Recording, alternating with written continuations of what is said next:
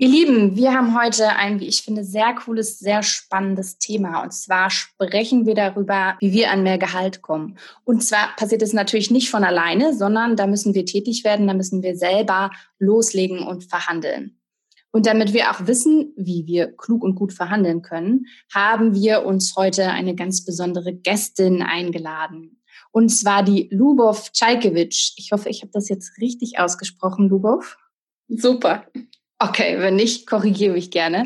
Ähm, genau, Lubov ist selbstständige Innovationsberaterin und da verhandelt sie enorm viel und hat in der kurzen Zeit von zwei Jahren hat sie es geschafft, ihre Tagessätze tatsächlich zu vervielfachen. Und da haben wir gedacht, cool, mit Lubov müssen wir einfach mal sprechen und uns die ganzen Tipps, die sie so hat, abgreifen. Aber erstmal, hallo Lubov. Hallo. Hi.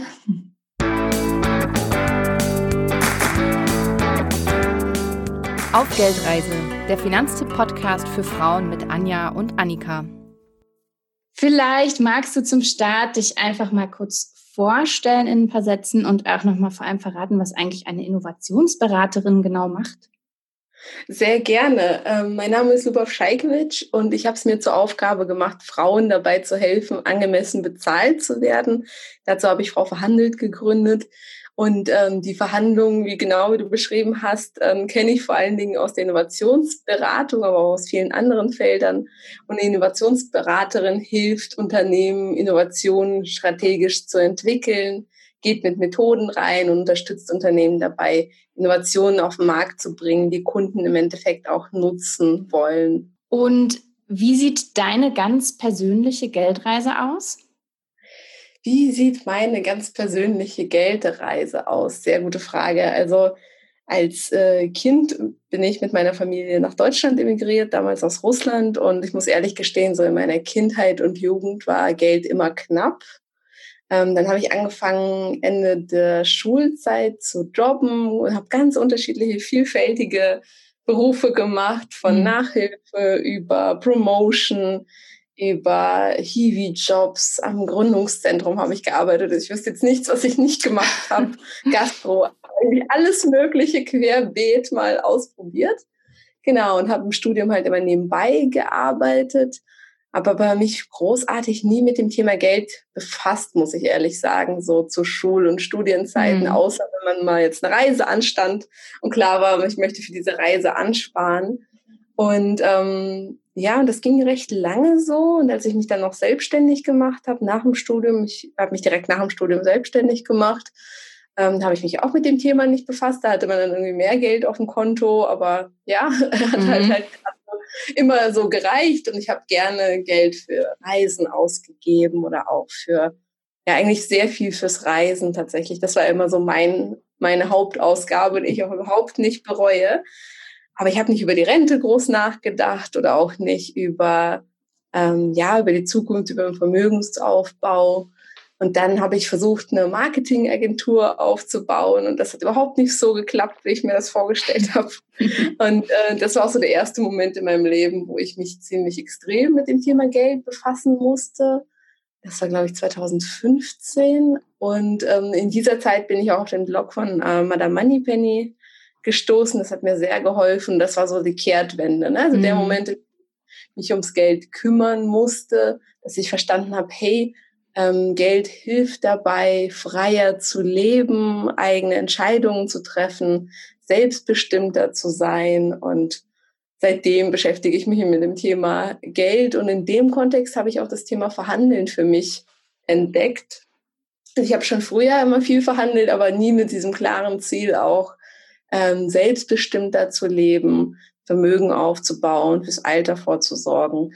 Das ähm, muss ich ehrlich gestehen, ist bei mir so 2015 die Wende gewesen. Ich finde das ja gerade total spannend, was du da alles so erzählt hast. Dann kannst du ja auf jeden Fall auf deinen Erfahrungsschatz super gut zurückgreifen, oder? Wenn du meinst, dass du, dass du super viel verhandelst. Genau, also ich habe ähm, ich habe in den unterschiedlichsten Jobs seitdem auch verhandelt, sowohl angestellt als auch in Anlehnung an den öffentlichen Dienst. Die Selbstständigkeit lief bei mir eigentlich immer parallel. Ähm, das heißt, auch da, es sind immer die unterschiedlichsten Situationen und das hilft mir natürlich extrem ähm, bei der Arbeit mit den Frauen, die ich betreue, dass ich selbst die unterschiedlichsten Situationen kenne, ob selbstständig, ob angestellt und ähm, da wirklich tief mit ihnen reingehen kann und sie entsprechend unterstützen kann. Nicht nur aus der Theorie, sondern einfach aus der praktischen Erfahrung. Super, dann lass uns doch vielleicht mal mit einer eher Allgemeinfrage einsteigen. Und zwar, es ist ja tatsächlich so, gerade wir Frauen sollten uns nicht die Chance entgehen lassen, regelmäßig unser Gehalt zu verhandeln. Warum genau? Naja, also grundsätzlich ähm, gibt es Studien, die zeigen, dass nur sieben Prozent der Berufseinsteigerinnen ihr Gehalt verhandeln, wohingegen 57 Prozent der männlichen Berufseinsteiger. Und ich beobachte das extrem häufig, dass Frauen gar nicht erst verhandeln. Und die Konsequenz, die das hat, ist einfach das große Thema Altersarmut. Ähm, die Unterschiede in Renten zwischen Mann und Frau sind jetzt schon ähm, riesig. Und ich finde halt, dass es einfach so viele Frauen gibt, die das Thema vernachlässigen. Und es gibt ja auch viele Punkte, die dazu führen, dass Frauen insgesamt im Laufe ihres Lebens weniger Vermögen aufbauen. Ne? Teilzeitarbeit, die bleiben häufiger durch Kindererziehung zu Hause und so weiter und so fort und achten gar nicht darauf, was das eigentlich alles für ihre Zukunft und fürs Alter bedeutet. Und ich wünsche mir einfach für jede einzelne Frau, dass sie im Alter würdevoll leben kann, dass sie sich keine Sorgen um Finanzen machen muss, vor allen Dingen, wenn sie 35 Jahre oder länger dafür gearbeitet hat. Ja, das ist auch auf jeden Fall unser Wunsch. Ich muss übrigens gestehen, dass ich tatsächlich auch zu den 93 Prozent dazugehöre, die nicht Gehalt verhandelt haben beim ersten Job. Ich habe tatsächlich gar nicht dran gedacht und wenn, dann sah es wirklich nur so aus, wie viel Gehalt ist denn drin und kann man da noch was machen? Und dann hieß es nein und dann war es das auch schon mit meiner Verhandlung. Ja. Also, ja, aber mittlerweile weiß ich es auch ein bisschen besser. Und ähm, so geht es ja den meisten. Ne? Also ich glaube, da darf man sich nicht schlecht fühlen. Ähm, es gibt ja also wer spricht denn schon über das Thema Gehaltsverhandlungen? Ne? Wenn ich jetzt an mich persönlich zurückdenke, an meine Schulzeit oder auch ans Studium und ich habe Wirtschaftswissenschaften mit Fokus auf Personal studiert, eigentlich das prädestinierte Fach, um genau das zu erfahren. Ich habe bis zum Studiumende auch wirklich nicht gewusst, dass Gehälter verhandelbar sind. Hm, das stimmt. Das ist, das ist echt super interessant. Und ja, wie gesagt, beim allerersten Job, da kommt man ja auch mit, mit eigentlich ja keiner Erfahrung meistens an und Vielleicht ist auch so ein Stück weit, dass man sich fühlt, als würde man jetzt vermessen sein in seiner Forderung, wenn man jetzt wirklich das Gehalt verhandeln würde. Ich erlebe da tatsächlich viele, die sich selbst auch sehr stark unterschätzen. Mich würde total interessieren, wie das bei dir war. Aber bei mir war es beispielsweise so, ich habe es eben ja schon angedeutet, dass ich zig verschiedene Jobs schon im Studium gemacht habe. Teilweise habe ich irgendwie auch eine kleine Messe alleine organisiert im Studium. Und das ist alles Know-how, was ähm, von uns gerne mal unterschätzt wird, wenn es dann um den Berufseinstieg geht. Also man darf sich schon noch auf die Vorerfahrungen beziehen ähm, aus Praktika, aus Studentenjobs und äh, wenn man da wirklich was vorzuweisen hat, kann man sich auf jeden Fall auch schon als Berufseinsteigerin, als Berufseinsteiger drauf beziehen. Das stimmt, das habe ich tatsächlich auch gedacht und auch eigentlich ähm, sonst immer so gemacht. Aber dann wurde mir dann von, von rechts und links gesagt, ja, aber das, was du neben dem Studium gemacht hast, das kannst du ja nicht als vollwertige Arbeitserfahrung sehen. Ein Praktikum ist nur ein Praktikum, unabhängig davon, was du für Aufgaben gemacht hast oder ob du vielleicht irgendwie in der Zeit eine Vollzeitkraft ersetzt hast. Und so ging es dann so, dass ich, dass ich tatsächlich dachte, nee, okay, kann ich nicht anführen. Ich habe gar keine relevante Erfahrung eigentlich, die ich da reinwerfen kann. Das ist so ein wichtiger Punkt, den du da sagst. Ne? Das erlebe ich ganz, ganz häufig, dass ähm, Menschen aus der Umgebung einfach die eigenen Glaubenssätze präsentiert bekommen. Das heißt, es gibt dann jemand, die Mutter, die beispielsweise sagt, so sei doch froh, dass du einen Job hast, so fang gar mhm, nicht erst an, ja. mit dem Gehalt anzu, äh, das Gehalt anzusprechen oder dergleichen. Man muss sich wirklich im Rahmen von einer Gehaltsverhandlung von solchen Menschen und solchen Glaubenssätzen lösen und sich eher mit denen umgeben. Das wäre meine Empfehlung, die eine Art Gehaltsvorbilder sind und die da auch ein positives Mindset haben. Und dass das nicht ganz einfach ist, das weiß ich durch meine Erfahrung auch. Aber das ist, glaube ich, ganz, ganz wichtig. Es gibt ja so ein paar gängige Meinungen, die sagen, Frauen müssen nur ein bisschen männlicher auftreten und schon ist das Mehr an Gehalt gar kein Problem mehr. Also davon abgesehen, dass ich mich frage, wie denn so ein männliches Auftreten wirklich aussehen soll, ob es beim Outfit anfängt oder dann letztendlich bei der Tonlage und Lautstärke meiner Stimme endet. Keine Ahnung. Mhm. Aber unabhängig davon finde ich den Ansatz auch ziemlich, ich kann es gar nicht anders betiteln, dämlich, weil ich meine, ich möchte ja mein Geschlecht nicht verleugnen, ich möchte meine Persönlichkeit und mich nicht verleugnen, um das zu bekommen, was mir vielleicht oder im besten Fall auch zusteht. Ja. Und was meinst du, Lubov? was bringt uns Frauen in der Gehaltsverhandlung wirklich ans Ziel? Mhm. Also ich sehe das genau wie du. Ich würde nicht empfehlen, jemand nicht empfehlen, einen Mann nachzumachen. Und ich glaube, es gibt auch auch dieses, diese Vorstellung, dass wenn man anfängt zu verhandeln, dass das alles dann so negativ ablaufen muss, dass man so die Ellenbogen auspackt und dann rechts und links sich ausbreitet und sagt, so, hier komme ich. Und ich finde, dass man sehr authentisch verhandeln kann. Ne? Und weil für mich ist immer ähm, die Verhandlung wirklich erfolgreich, wenn beide Parteien profitieren, wenn beide Parteien das Gefühl haben, sie sind mit einem Gewinn mit einer Win-Win-Situation aus dem Gespräch rausgegangen. gerade das können Frauen beispielsweise sehr gut, sich empathisch in das Gegenüber eindenken, sich zu überlegen, welche Ziele hat die Person, woran wird die Person gemessen und wie kann ich mit meinen eigenen Forderungen darauf einzahlen, dass diese Ziele erreicht werden. Also ich würde auf keinen Fall empfehlen, sich zu verstellen, sondern eher die Verhandlung wirklich ordentlich vorzubereiten und diese Win-Win-Situation vorher auszuarbeiten äh, und sich auf alle Eventualitäten eines solchen Gesprächs vorzubereiten. Aber vielleicht nochmal in einem Schritt davor, also vor der eigentlichen Gehaltsverhandlung, da muss ich ja erstmal meinen Chef, meine Chefin nach einem Termin dafür fragen. Mhm. Ich bin mal ehrlich, jedes Mal, wenn ich das bisher gemacht habe, war noch nicht ganz so oft, ähm, mhm. habe ich da tatsächlich schon so eine gehörige Portion Mut gebraucht, weil mir das Ganze schlichtweg so ein bisschen unangenehm war. Und mhm. ich glaube, es schwang da auch so ein bisschen Angst mit, dass vielleicht mein Gegenüber gleich sagt, äh, nö, gerade nicht oder so oder schlechter Zeitpunkt. Und vielleicht hast du ja da gerade so ein paar Tipps für uns, wie ich mein Anliegen am besten an meine Chefin herantrage, beziehungsweise gibt es bestimmte Punkte, die ich berücksichtigen sollte. Zum Beispiel habe ich da im Kopf, eignet sich ein bestimmter Zeitpunkt besser als ein anderer? Soll ich das persönlich machen oder lieber per mhm. Mail? Also, mhm. wie ich da vor? Ähm, also grundsätzlich würde ich empfehlen, nicht nur ein Gehaltsgespräch anzufragen, sondern das als ganzheitliches Entwicklungsgespräch zu sehen. Sprich zum Beispiel eine E-Mail an den Chef oder die Chefin zu senden, in der steht, ich würde mich gerne über meine Weiterentwicklung hier im Hause unterhalten, ähm, inklusive dem Thema Gehalt zum Beispiel.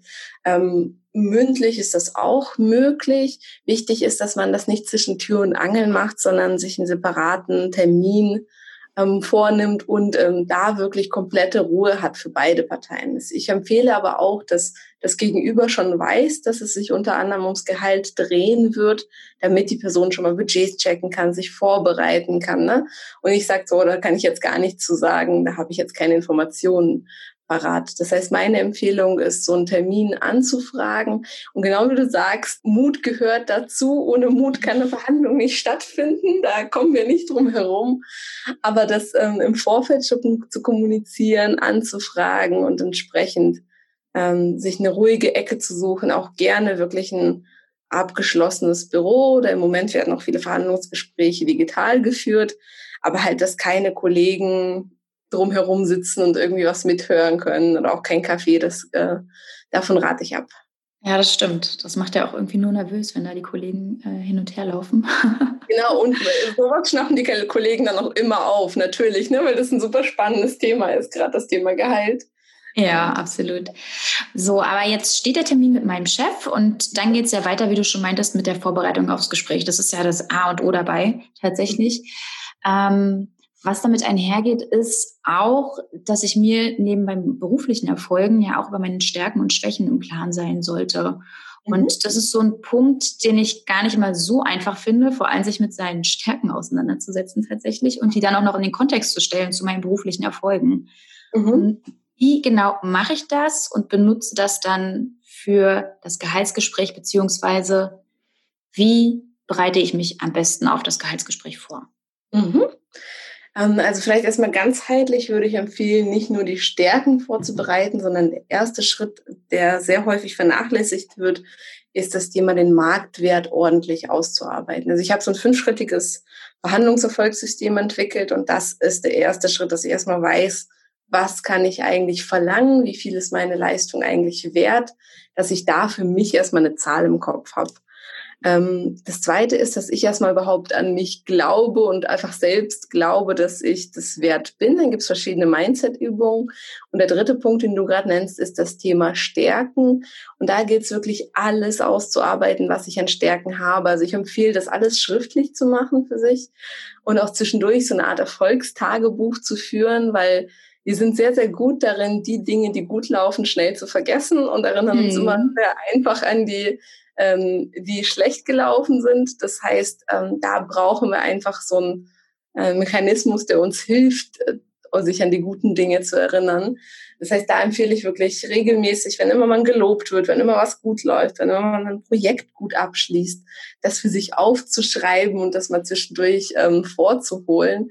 Das hilft auch, um wiederum mehr an sich selbst und den eigenen Marktwert ähm, zu glauben und den auch, auch zu erhöhen. Genau, das wäre der dritte Schritt, dass Sie ordentlich die Stärken vorbereiten. Im vierten Schritt empfehle ich, sich aufs Gegenüber ordentlich vorzubereiten, den eigenen Plan B schon vor der Verhandlung zu ermitteln und zu sagen, hey, was mache ich denn jetzt, wenn die Verhandlung nicht klappt?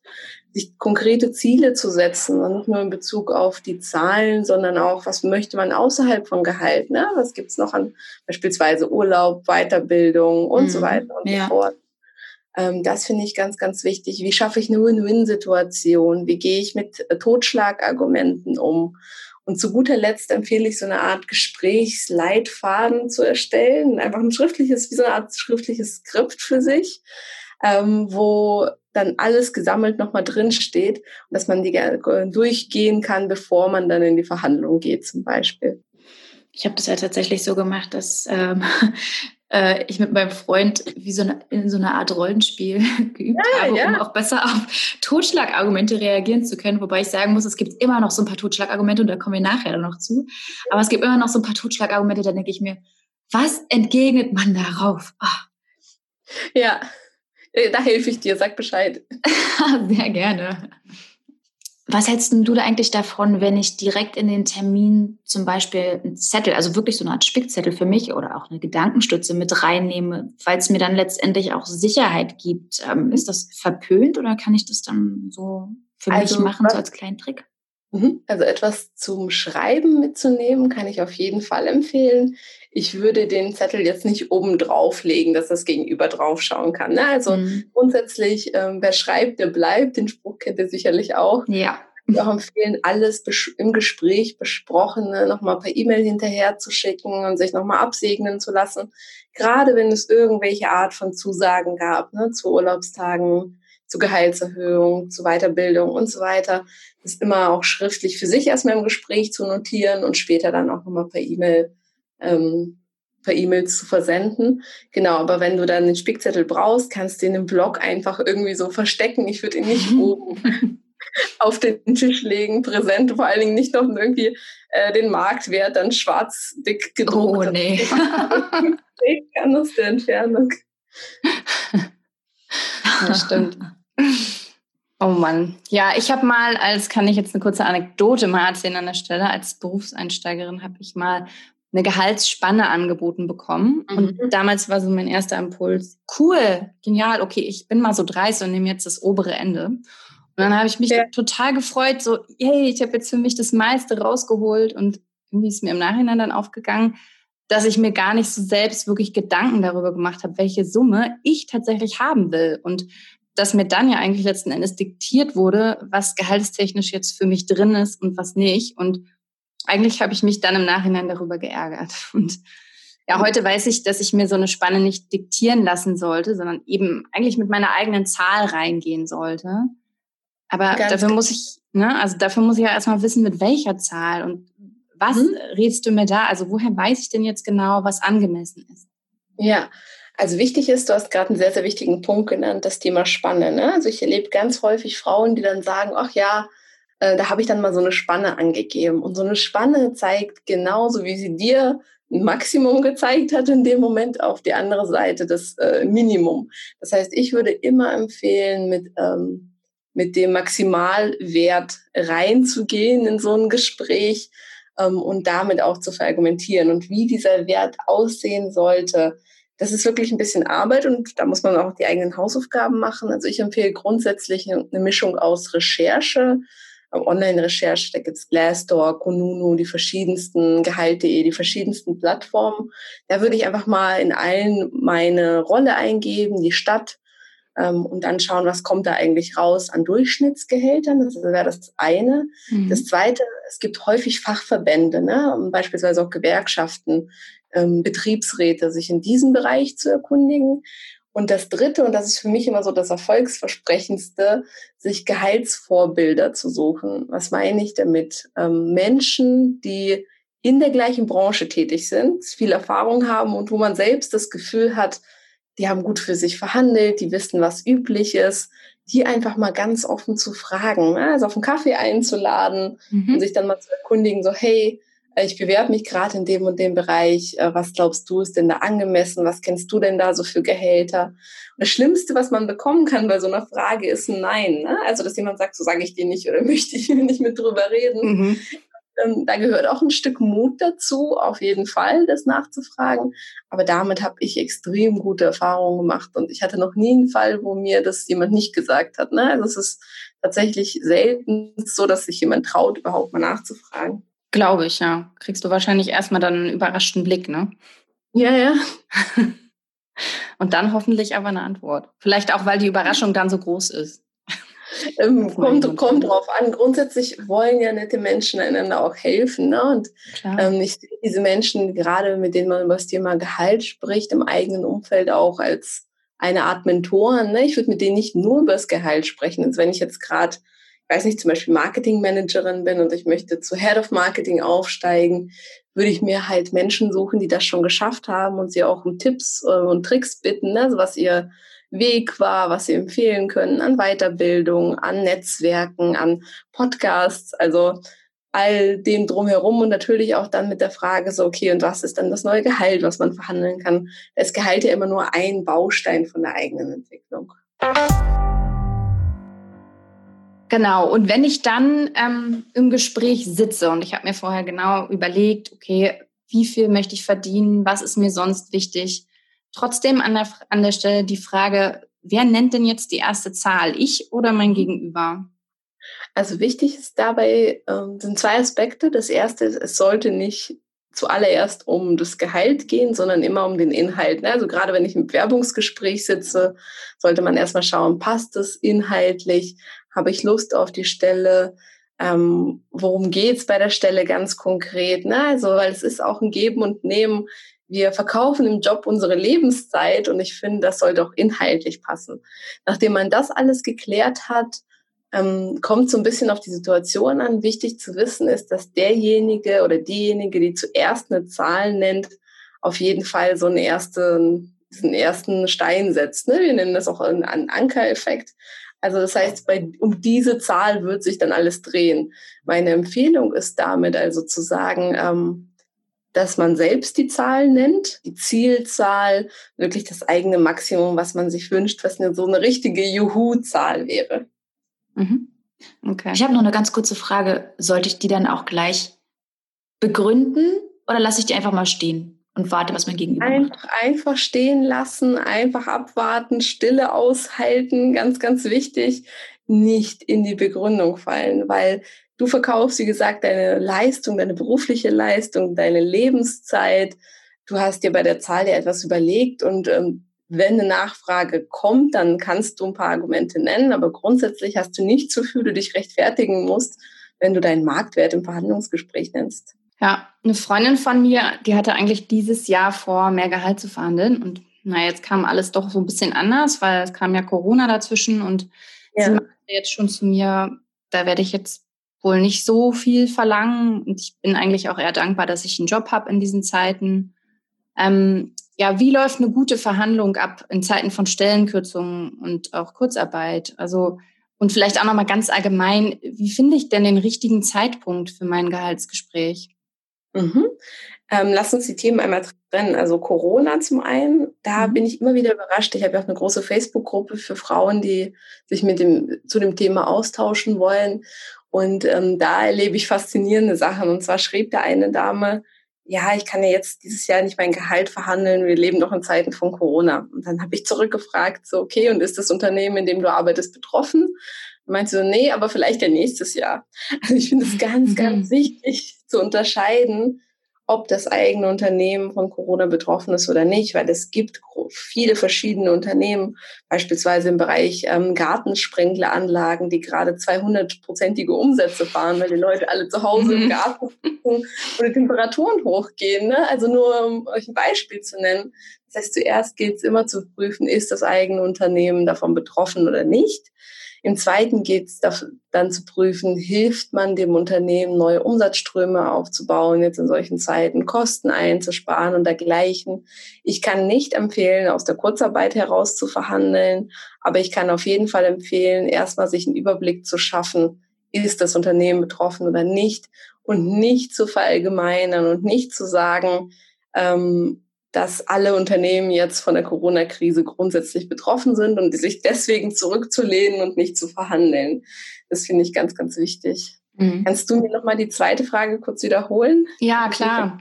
Wie, wie finde ich denn den richtigen Zeitpunkt für mein Gehaltsgespräch? Also grundsätzlich ähm, ist, aus, ist aus meiner Sicht so, dass grundsätzlich gibt's keinen falschen Zeitpunkt. Der richtige Zeitpunkt ist immer dann, wenn der, ähm, wenn die Bezahlung nicht mehr mit der eigenen Leistung übereinstimmt. Ne? Das heißt, wenn ich jetzt mehr leiste, beispielsweise habe ich ähm, äh, Frauen betreut, die sind von der Projektmanagerin zur Abteilungsleiterin gewechselt und dann gab es kein äh, kein Gespräch dazwischen und keine ähm, neue Verhandlung. Das heißt, immer dann, wenn meine Leistung es rechtfertigt, einen höheren Marktwert durchzusetzen, kann ich so ein Gespräch suchen. Grundsätzlich ist es aber bei vielen großen Unternehmen so, dass gerade im Herbst auch ähm, Gehälter neu oder Budgets verteilt werden und das auch ein guter Zeitpunkt ist, um das Gehalt zu verhandeln. Bei mir persönlich war es so, dass in, der, in einer der ersten Firmen, wo ich war, dass ich nach drei Monaten mein Gehalt verhandelt habe, weil ich einfach sehr, sehr viel geleistet habe in den ersten drei Monaten. Und auch das hat funktioniert. Also ich möchte die Frauen ermutigen, ähm, häufig einfach mal zu fragen, weil das Schlimmste, was man bekommen kann, ist Nein. Ne? Also ein Fragen mhm. reicht manchmal schon aus, um eine Gehaltserhöhung zu bekommen. Mhm. Entschuldige, ich habe noch eine ganz kurze Zwischenfrage in dem Zusammenhang. Wie, wie oft darf ich denn oder wie oft kann ich denn mein Gehalt verhandeln? Kann ich das ruhig jedes Jahr machen? Weil ich gehe zum Beispiel davon aus, bei Bekannten ist es so, die müssen tatsächlich gar nicht das Gehalt verhandeln. Da sieht das Unternehmen jährlich eine Gehaltssteigerung vor. Und zwar für alle im Unternehmen ist die gleich. Das finde ich natürlich super, dann spare ich mir die Gehaltsverhandlung. Aber gerade wenn ich das nicht habe, wie, wie mhm. oft kann ich das machen? Kann ich das tatsächlich jährlich machen oder? Also grundsätzlich, wie ich das erlebe, sind diese unternehmensvorgegebenen ähm, Anpassungen immer sehr, sehr gering. Ne? Es ist nichts anderes häufig als ein Inflationsausgleich von zwei, drei, vier, hm, fünf Das stimmt auch wieder, ja. Das heißt, aus meiner Sicht ist es keine tatsächliche Gehaltserhöhung, sondern wirklich eine Inflationsanpassung. Und ähm, es hält auch niemand einen davon ab, außerhalb von diesen Anpassungen zu verhandeln, wenn man eine gute Leistung erbringt. Und ich finde, jedes Jahr ist für mich so das Minimum. Ähm, unter der Voraussetzung, man leistet immer gute Arbeit. Ne? Es kann ja auch mal anders sein, da muss man auch ehrlich zu sich selbst sein. Ja. Aber wenn ich ein gutes Projekt abgeschlossen habe oder fünf neue Kunden generiert habe fürs Unternehmen oder eine Einsparung in Höhe von 50.000 Euro gerade ähm, herbeigerufen habe, dann ist es höchster Grund, direkt auch zu verhandeln und nicht erst in einem Jahr oder halben Jahr. Also einmal im Jahr würde ich mindestens verhandeln.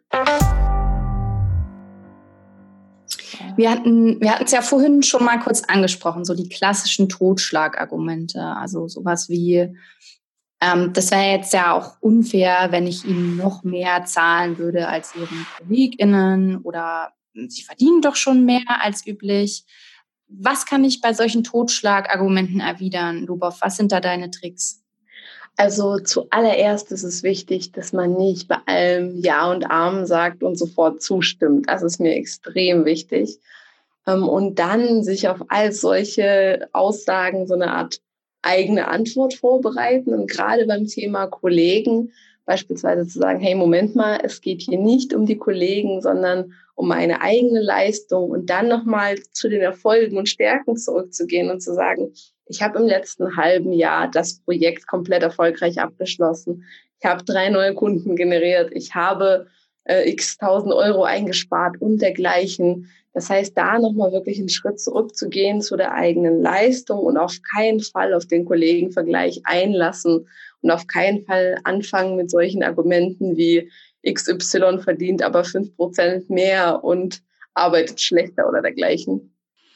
Ähm, bei dem Thema würde mich ja nochmal interessieren, ob du nicht vielleicht nochmal so ein paar, ich sag jetzt mal, krasse Geschichten auf Lager hast, die dir als Beraterin bisher so untergekommen sind, die vielleicht auch ähm, Kundinnen dir gegenüber erwähnt haben oder vielleicht die krassesten Totschlagargumente, die die da gehört haben. Hast du da vielleicht so ein bisschen was für uns? Also es gibt, ähm, ich habe extrem viele von solchen tatsächlich.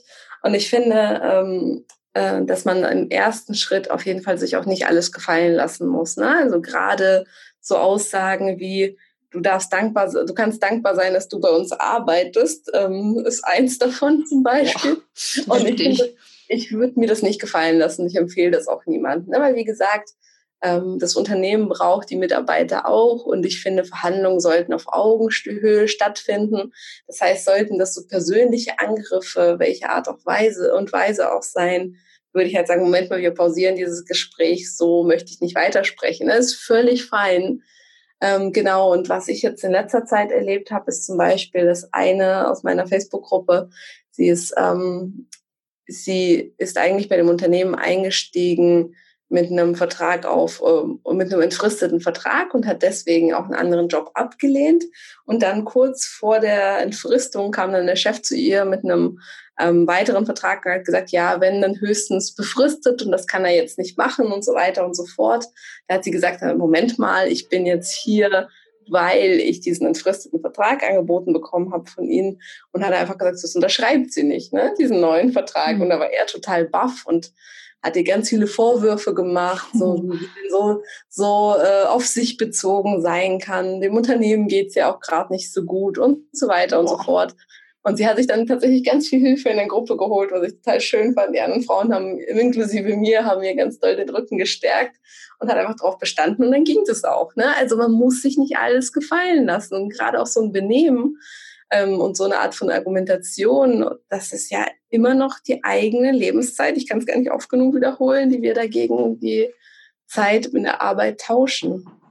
Ich finde es ganz interessant, dass du erwähnt hast, dass der ja auch sehr emotional ähm, argumentiert hat. Und das ist ja so ein Faktor, das sollte man ja gar nicht. Und vor allem, also ich meine, wenn ich jetzt mit meiner privaten Geschichte kommen würde, ja, meine Miete ist gestiegen, wie auch immer, das, das würde ich ja niemals im, im, in der Gehaltsverhandlung anführen. Und wenn er dann raushat, ja, dem Unternehmen geht es gerade nicht so gut, das ist ja auch doch schon irgendwie so ein bisschen vergleichbar, finde ich. Absolut, absolut. Und ich sage jetzt nicht, dass es nicht ähm, passieren kann, gerade so in Zeiten von Corona, aber die Art und Weise, wie er in mhm. diesem Gespräch mit ihr umgegangen ist, war wirklich unter aller Sau, sage ich mal, so ganz direkt. Und das muss sich niemand gefallen lassen. Wo wir jetzt gerade angesprochen haben, so Emotionalität letzten Endes im, im Gespräch. Wie ist denn das? Also ich neige dazu, egal welches Thema, sehr schnell emotional zu werden. Mhm. Luba, wie siehst du das? Also wie emotional da vielleicht auch so ein Gehaltsgespräch ablaufen? Mhm. Also ich glaube, man muss schon ähm, seine Emotionen etwas außen vor lassen, weil wir haben grundsätzlich, der Arbeitgeber und der Arbeitnehmer haben in Bezug aufs Gehalt konträre Interessen. Ne? Der. Arbeitgeber mhm. möchte sein Unternehmen so wirtschaftlich wie möglich führen, möchte auch gute Leute haben und der Arbeitnehmer möchte möglichst viel verdienen. Das heißt, das Ziel des einen widerspricht ein wenig dem Ziel des anderen. Ne? Das heißt, um da einen gemeinsamen Weg zu finden, empfehle ich wirklich von sich von den Emotionen so gut es geht zu lösen und sie ähm, ja also sie da wirklich im Vorfeld zu lassen. Es sollte schon sachlich vorgehen bei so einem Gespräch und weder die eine noch die andere Person sollte auf die persönliche Ebene wechseln. Mhm. Hast du einen Tipp, wie ich das da schaffe, ruhig zu bleiben? Mhm. Also gute Vorbereitung hilft meiner Meinung nach extrem. Das heißt wirklich, sich das ein Skript vorzubereiten. Wenn du merkst, du wirst jetzt gerade emotional ein Glas Wasser parat haben, in dem Moment kurz trinken, kurz durchatmen. Ähm, und was auch immer möglich ist, ich mache, ich finde, das machen viel zu wenig Menschen, ist Pausen in solchen Gesprächen zu machen. Ne? Sagen so, mhm. hey, ich muss einmal kurz ums Eck, äh, wir mhm. machen gleich weiter. Ne? Also gerade wenn du merkst, du kochst jetzt innerlich schon und musst dich erstmal kurz beruhigen, Mhm. Kann alles passieren. So ne? ist es. Wenn so ein Gespräch läuft oder du bist gerade total wütend. Also da kann einfach so viel passieren, auch je nachdem. Es gibt leider sehr unterschiedliche Gegenüber. Es gibt Chefs, die wirklich von sich aus kommen und das Gehalt anpassen. Extrem selten. Ich würde sagen, Was einer gibt's? Von 100. Ich gerade sagen. Einer von 100. Äh, mhm. habe jetzt vor kurzem eine wieder bei Instagram geschrieben. Aber das heißt dann eigentlich, es war schon längst überfällig. Das ist meine mhm. persönliche Analyse von solchen Situationen. Mhm. Genau, und die anderen sind natürlich verteidigen ihr Budget und ähm, da gibt es einfach auch viele verschiedene Vorgesetzte, die nicht immer nett auf der persönlichen Ebene bleiben, leider. Hm. Ich fand es ja auch mal, ich habe das mal gelesen, ganz cool den Tipp, sich selber zu sagen, ist es keine Gehaltserhöhung, sondern es ist eine Anpassung, weil ich eine ganz Leistung genau. erbracht habe, für die ich das eigentlich schon längst verdient hätte. Nur ist es irgendwie bisher nicht gekommen. Und jetzt Absolut. bekomme ich nur das, was mir zusteht. Ganz genau, so nennen würde ich das auch im Gespräch tatsächlich nennen. Ne? Das ist ein super guter Tipp, ja. Rudolf, du hast es ja gerade schon angesprochen, dass mir eine gute Vorbereitung auf das Gespräch auch einfach Sicherheit im Gespräch gibt. Und genau. hättest du da aber vielleicht noch weitere Tipps oder Tricks, die uns mhm. wirklich im Gespräch mehr Souveränität geben und auch Ruhe? Also du hast jetzt ja schon angekündigt, oder, oder was heißt angekündigt, hast du es ja schon gesagt, wenn Annika, Annikas Emotionen hochkochen, ich mal sagen, ich muss mal ganz kurz ums Eck oder so. Das ist, glaube ich, gar nicht so verkehrt, aber was gibt's noch? Ähm, da gibt's viele Dinge. Also ich glaube, zuallererst wichtig, dass man selbst beispielsweise auch ähm, angemessene und bequeme Kleidung trägt, in der man sich grundsätzlich wohlfühlt, dass man jetzt nicht irgendwie denkt, okay, jetzt habe ich mich hier gerade verkleidet und alles zwickt an allen Ecken mm, und Enden. Das stimmt. Das ist das eine. Und das zweite ist, sich auch mental vor so einem Gespräch vorzubereiten.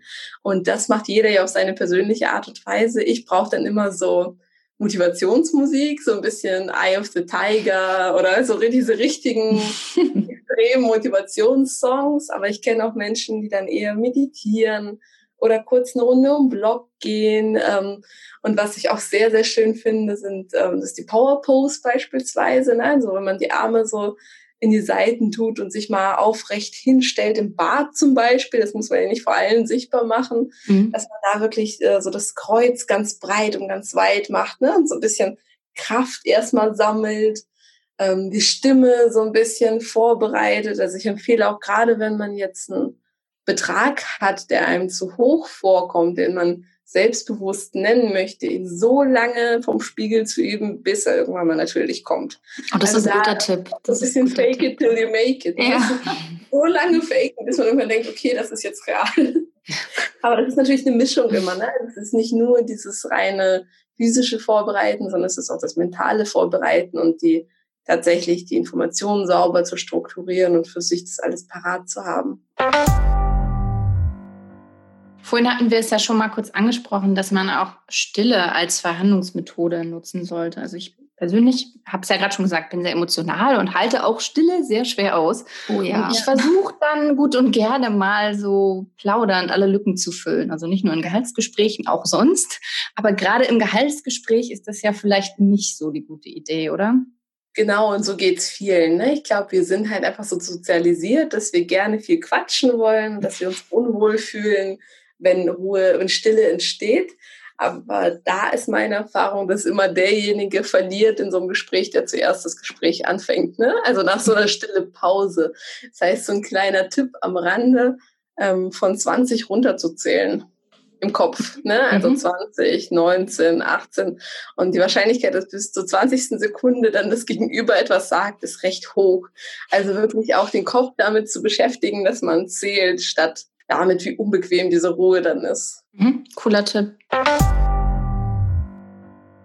Also mir generell ziemlich schwer fällt es, mit Ablehnung umzugehen und Nein meiner Chefin zu mehr Gehalt würde ich dann tatsächlich als Ablehnung meiner Person irgendwie eher empfinden und nehme das dann dementsprechend doch schon persönlich. Ich weiß, das soll man eigentlich nicht machen und eigentlich ist es letztendlich auch nur ein Nein zu meiner Forderung.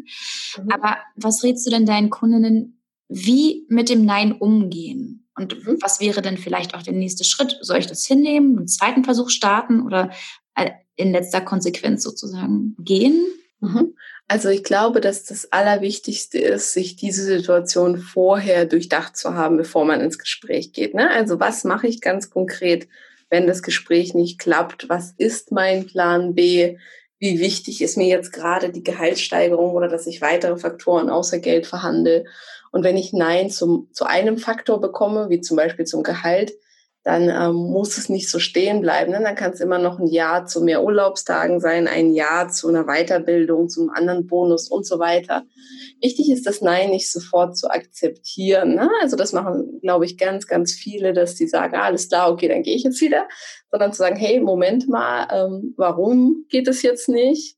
Ich sehe das anders, ich bin damit nicht einverstanden. Wie kann ich dir helfen, beispielsweise mehr Budget äh, für meine Stelle frei zu machen? Oh, cool. Also so da auch einen gemeinsamen Weg zu suchen. Wie kann ich helfen, dass es in diesem Bereich jetzt mehr, äh, mehr, genau, mehr Geld gibt oder je nachdem, was, was ist für das, was, was der Grund dafür ist. Also wirklich nach dem Grund zu forschen und dann gemeinsam sich so einen Weg aufzubauen und sich da als Verbündeten des Gegenübers hinstellen. Das meinte ich vorhin mit Win-Win und aufeinander einzahlen ähm, statt zu sagen, oh, es sind alle blöd und äh, ihr mögt mich sowieso persönlich nicht. genau. Das kann ich aber dann gleich schon im selben Gespräch machen und muss nicht sozusagen genau. warten, bis da Zeit äh, Gras drüber gewachsen ist über die Absolut, absolut. Also ich muss oh, okay. das Nein ja nicht hinnehmen. Ne? Ich kann das, das Nein quasi, ich kann sagen, okay, ich würde jetzt gern verstehen, warum nicht und wann sprechen wir nochmal drüber. Also das sollte man wirklich selbst, das Thema Gehalt oder auch die berufliche Entwicklung sollte man für sich auch immer zum Prio-Thema machen. Und wenn sie sagt, okay, im Moment ist das beispielsweise nicht möglich, dann spricht man über das Warum, versucht gemeinsam einen Weg zu finden und ähm, dann fragt man zum Schluss, okay, und wann ist es möglich? Wann sprechen wir nochmal drüber? Ich stelle uns direkt schon einen Termin ein. Also da auch am Ball zu bleiben und den Vorgesetzten beziehungsweise die Vorgesetzte nicht so einfach mit so einem Nein ziehen zu lassen. Ne? Weil, nicht locker lassen. Ganz genau, ja. Weil ich meine, wenn es ein anderes Prio-Projekt wäre, was man beruflich machen müsste, ne, dann würde man ja auch, äh, wenn man beispielsweise eine Grafik braucht und die nicht bekommt, dann sagt man ja auch so, alles klar, bekomme ich nicht sondern man bleibt da so lange dran, bis man dann alles hat, um es mhm. rechtzeitig für die Deadline abzuschließen. Und das, die eigene Gehaltsentwicklung und die eigene Entwicklung sollten für einen selbst solche Prio-Themen mit Deadlines auch sein. Zu deiner Zielgruppe gehören ja auch Selbstständige und Ganz häufig genau. geht es mhm. bei denen ja auch erstmal darum, überhaupt neue Anträge von Unternehmen an Land zu ziehen, mit denen sie bisher noch nicht gearbeitet haben und die dann entsprechend meistens auch noch nicht die Qualität der Arbeit einschätzen können. Und kann beziehungsweise sollte ich in so einer Situation auch mein Gehalt verhandeln und gibt es dafür Selbstständige ein spezielles Vorgehen oder müssen die vielleicht gar nicht anders verhandeln als Angestellte? Mhm. Also ähm, Selbstständige verhandeln ja grundsätzlich Budgets und Preise oder Tagessätze, nicht Gehälter. Ne? Mhm. Und da ist es, glaube ich, in erster Linie wichtig, dass man auch da für sich den eigenen Marktwert kennt, weil Selbstständige müssen viel mehr Randbedingungen bedenken. Ne? Also bei Selbstständigen sollten sollte die Rente mit abgedeckt sein, Urlaubstage, Krankheitstage, Büroausstattung, Kosten für Dienstleister wie beispielsweise Steuerberater. Das heißt, Selbstständige müssen unbedingt aufpassen, dass sie sich nicht unter Wert verkaufen, weil auch da die Risiken einfach in einem Krankheitsfall sehr groß sind und es keinen mhm. Arbeitgeber gibt, der ähm, auch noch für drei Monate oder sowas das Gehalt weiterzahlt. Ähm, da ist es einfach wichtig, dass man die eigenen Preise kennt. Und äh, wenn man jetzt eine Firma überhaupt nicht kennt, dann schreibt man einfach ein Angebot und schaut, dass man auch da die eigenen Ziele kennt. Ne? Also möchte ich erstmal einfach mit dem Kunden anfangen, um, um einander kennenzulernen. Oder ist das mein 20. Kunde und ich möchte mich da auf keinen Fall unter Wert verkaufen und nur arbeite mit denen nur zu einem bestimmten Budget zusammen. Das heißt, da gilt es wirklich, die Ziele für sich selbst auch im Vorfeld zu definieren. Was sich sehr stark unterscheidet, ist auf jeden Fall die Marktwertermittlung an sich, obwohl da die Vorbilder genauso helfen können. Und äh, wie ist es da bei der Marktwertermittlung? Hast du da irgendwie noch ein paar Tipps? Ähm, genau, also man sollte das wirklich alles detailliert ausrechnen. Ich habe dann äh, das sehr super detailliert im Online-Kurs gemacht, dass man das für die eigene für die eigene Fachrichtung und, und so weiter und so fort ausrechnen kann. Aber man sollte auf jeden Fall halt all diese Punkte, die ich gerade benannt habe, einbeziehen. Ne? Also sowas, dass man keinen Anspruch auf Arbeitslosengeld hat, keinen Anspruch auf Rente, keinen Anspruch auf Krankheitstage. Genau, und all diese Dinge, die halt Angestellte haben. Also, dass man mhm. da mit zum, zuerst den Mindestmarktwert ausrechnet und sich dann wiederum umhört bei Kollegen aus ähnlichen Bereichen, was die so nehmen, sich die Preise anguckt. Man kann ja auch mal einfach ein Angebot sich einholen und einfach mal schauen, was verdient die Konkurrenz, ne? Dass man da ähm, für sich auch Preise, von denen man gut leben kann und auch was zurücklegen kann und auch fürs Business Rücklagen schaffen kann, äh, entsprechend definiert. Klingt auf jeden Fall wirklich doch nochmal ein Stück weit komplexer, als einfach bloß für mich als Angestellte meinen eigenen mhm. Marktwert zu ermitteln. Ich glaube, glaub, man muss auch bedenken, dass Selbstständige natürlich viel häufiger verhandeln. Ne? Ja. Also selbst wenn du jetzt sagst, du verhandelst bei guter Leistung zweimal im Jahr, jetzt in meinem Bereich verhandle ich mindestens jede zweite Woche. Ne? Immer wenn eine neue Kundenanfrage da ist, ähm, geht es auch ums Budget. Und da erstmal den eigenen Wert zu kennen, die entsprechenden Angebote zu schreiben und dann bei Bedarf auch zu wissen, wo verhandle ich und wo ist auch meine Untergrenze, ne, unter die ich gar nicht bereit bin, runterzugehen. Hast du noch eine Sache, die wir unbedingt mit aufnehmen sollten, noch zu dem Thema? Oder anders gefragt, wenn du jetzt ich wärst, welche Frage würdest du dir stellen? Also ich hätte eine Sache, aber die Frage ist tatsächlich sehr schwer. Was würdest du dich selbst jetzt gerne noch fragen? Also ich glaube, was mir extrem wichtig ist, noch ähm, mit auf den Weg zu geben, ist so mein Hauptcredo. Ne? Wer nicht fragt, gewinnt nicht.